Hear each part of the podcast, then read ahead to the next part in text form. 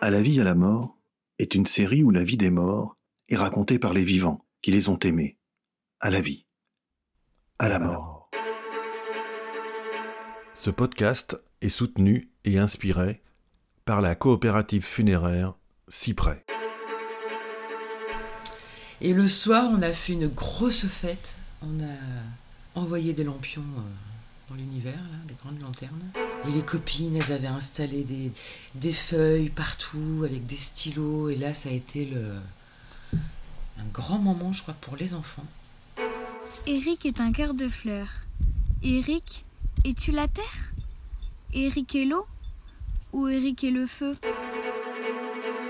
Et après, bah, une fois que tout est fini, ça, ça m'a surpris. Une fois que la cérémonie est passée, que tout le monde rentre chez soi, ce qui est terrible, c'est le moment où la porte se ferme.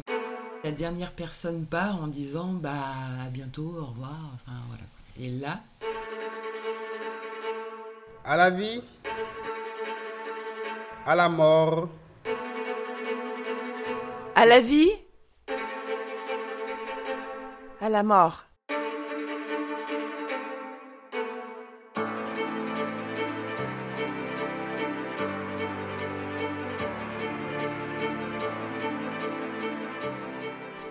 Il y a une vie après la mort, une vie pour les survivants, une vie qu'on appelle le deuil. Nous ne sommes pas égaux face à la mort des autres, on encaisse plus ou moins bien les coups, on supporte plus ou moins mal l'absence, on se tourne plus ou moins vite vers l'avenir. Mais si on encaisse différemment parce qu'on a le cuir plus ou moins dur, nous sommes tous presque certains de passer par ces mêmes étapes.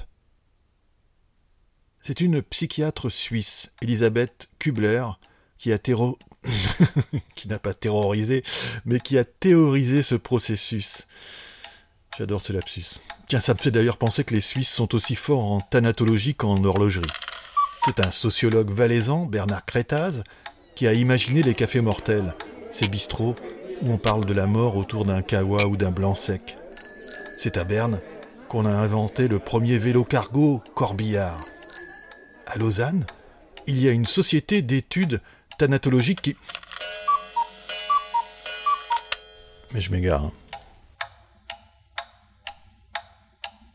Je reviens à Elisabeth Kubler, ou Kubler-Ross, 1926-2004.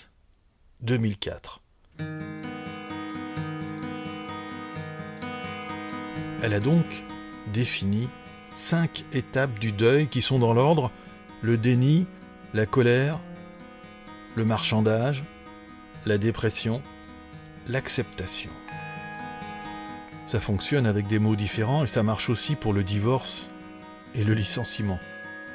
On n'est pas obligé de suivre les étapes dans le bon ordre, ni même de toutes les vivre.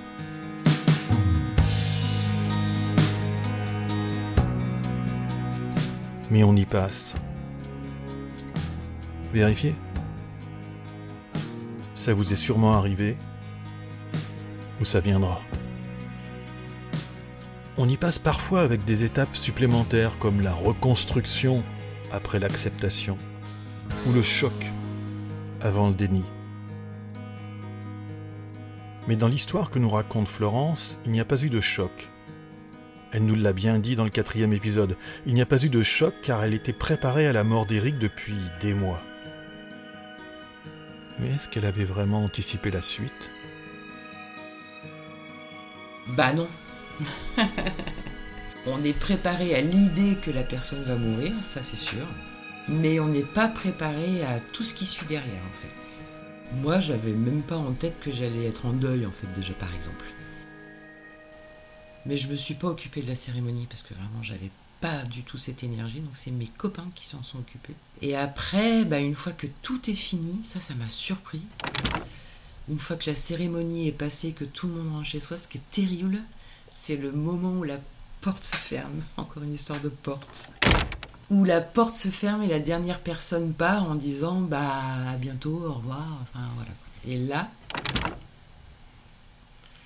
bah là c'est vraiment l'entrée dans le deuil en fait. Enfin là en tout cas c'est le grand moment de solitude.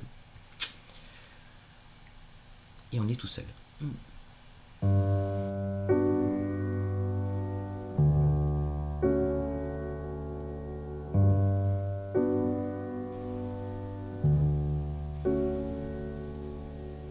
y avait les enfants?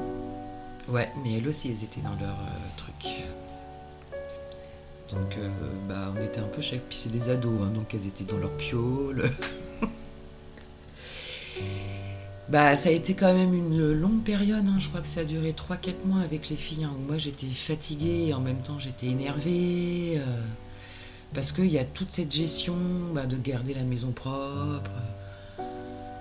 Mais vraiment, quand je dis j'étais épuisée, j'étais épuisée. J'arrivais pas à me lever, en fait. Il y a eu pas mal de disputes entre nous, hein, Entre, entre vous, avec les enfants. avec les enfants. Mais sur quel. quel... Oh bah euh, parce qu'à un moment donné je, je disais des choses et la grande me disait mais si papa avait été là euh, mais là il n'est plus là donc il y a tout ce, tout ce truc de, bah, de retrouver sa place euh, en tant qu'adulte euh, et parent seul Et tu connaissais les fameuses étapes du deuil euh, mais non je connaissais pas du tout Est-ce que tu penses les- euh, que tu les as vécues? Ouais. Oui, parce que du coup, après, moi, c'est euh, en lisant, en faisant ma conférence gesticulée que j'ai découvert. euh, Ouais, ouais, je les ai vécus, c'est sûr. Dans l'ordre. Alors, la première, le déni, non, parce que c'était fait. Rayé. Donc, après, il y avait le creux. Alors, le creux de la vague, c'est sûr. Alors, je sais qu'il y a le marchandage, c'est Clubber qui parle de marchandage, c'est la Je me deuxième. souviens jamais de ouais. Bah, t'as la première, c'est le déni. La deuxième, c'est le marchandage, recherche, marchandage. Fort, euh, il parle de, de recherche. C'est toute la période où tu vas te ramener à la mémoire du, du défunt. Ouais, je pense que j'ai eu des petits moments comme ça. En tout cas, de l'évoquer, d'en parler, euh, ouais. C'était même euh, chiant parce que je me disais que j'allais plus voir mes copains parce que j'allais parler que de ça.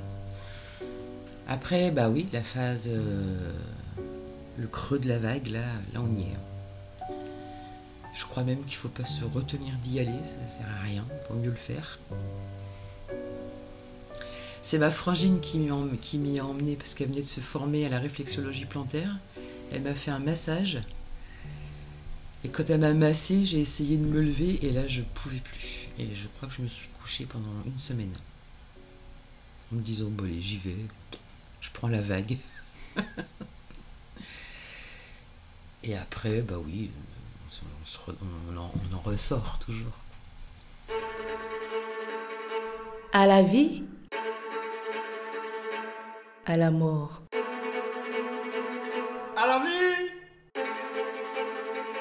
À la mort Maintenant, tu es célébrante, Ouais. Donc tu t'occupes des cérémonies, et là, tu ne m'as même pas parlé de la cérémonie. C'était. Ça, ça, ça- ça a pas pris 5 secondes euh, Ouais. dans tout ce récit pour l'instant. Il n'y a pas une cérémonie particulière? Ah si, on en a fait. euh, Bah, ça s'est fait euh, au crématorium de Montussan. Donc on a fait le truc traditionnel de ce qu'il propose, hein, photo, on a mis de la photo. J'avais récupéré sa voix parce que l'année où il est tombé malade, il venait de faire une création, un spectacle sur euh, Jean Tardieu.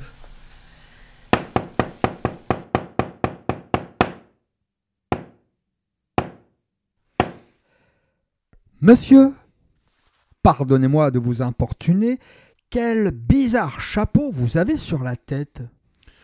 Monsieur, vous vous trompez, car je n'ai plus de tête. Comment voulez-vous donc que je porte un chapeau? Et il avait bossé avec un copain qui lui faisait du son. Donc on- les gens sont rentrés pendant la cérémonie sur sa voix des textes de, de Jean Tardieu. Et quel est cet habit dont vous êtes vêtu? Monsieur, je le regrette, mais je n'ai plus de corps. Et n'ayant plus de corps, je ne mets plus d'habits. Et après, en termes de rituel, on a, on a écrit, euh, ils ont le rituel du stylo, euh, d'écrire un petit message sur le cercueil. Voilà. C'est moi qui ai fait le, le petit discours, mais c'est ma sœur qui l'a lu.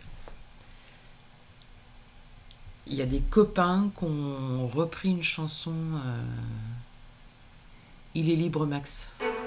Je ne sais pas si tu as vu et entendu. On a chanté Il est libre, Max. on a remplacé Max par Eric. Sur ce coup, j'ai pleuré car tu adorais la faire à la guitare. Tu me manques beaucoup et j'essaierai de partir en vacances en avion. Pourquoi il est libre, Max? Bah, c'est une chanson qu'il aimait bien. Et puis ouais, il était libre. en tout cas, on lui a rendu sa liberté. c'est une belle chanson, bah, je l'aime bien cette chanson. Et le soir, on a fait une grosse fête. On a envoyé des lampions euh, dans l'univers, des grandes lanternes.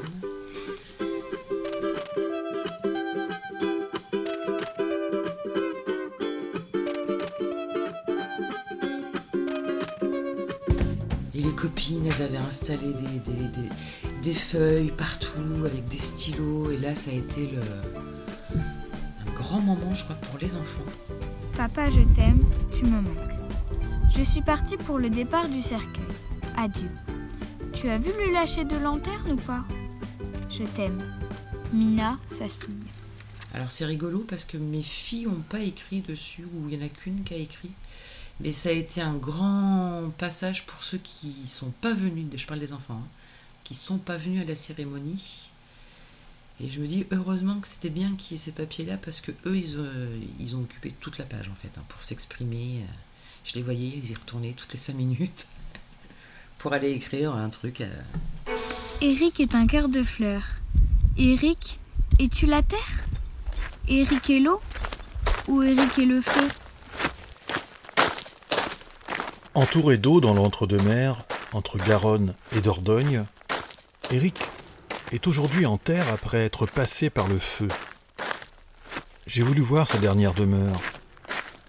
C'est tout là-haut, sur la colline. Éric Ledoux, Ouais, 1967-2016. Je savais pas qu'il s'appelait Ledoux. ouais. La classe, hein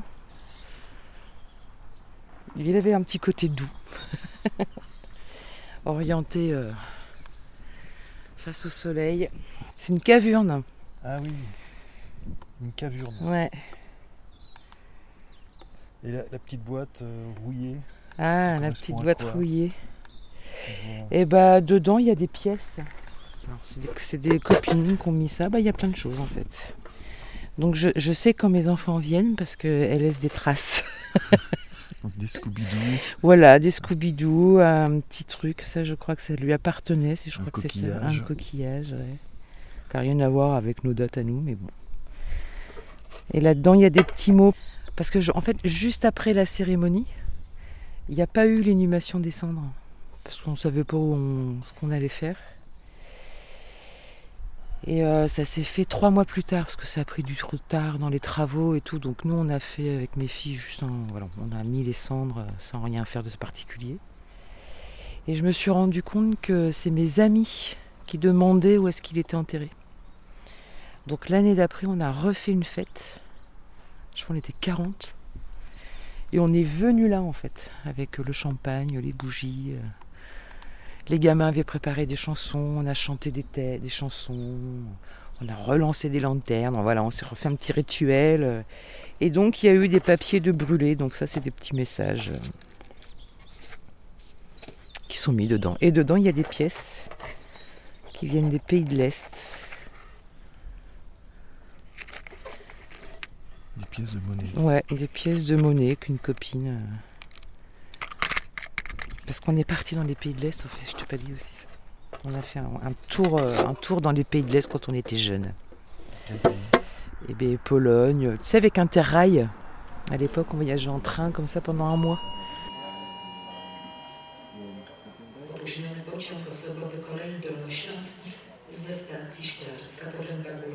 Do stacji Wrocław Główny przez Jaworzynę Śląską, Żarów, Kąty Wrocławskie. À Berlin, Varsovie, Cracovie, Prague, la Roumanie. Après, on est redescendu par euh, la Grèce, l'Italie et la France. C'était votre voyage de noces? Non, pas du tout. Oui, de noces de rencontre.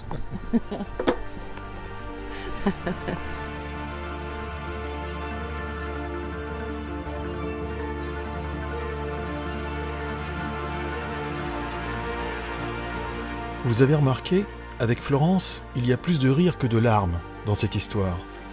Parce que Florence est comme ça et parce qu'elle a passé toutes les étapes du deuil d'Elisabeth Kruger-Ross. Elle est aujourd'hui au-delà de la reconstruction. On découvrira, dans le dernier épisode, sa nouvelle vie après Eric. Une vie dont elle a appris, souvenez-vous, qu'il fallait en profiter, à mort.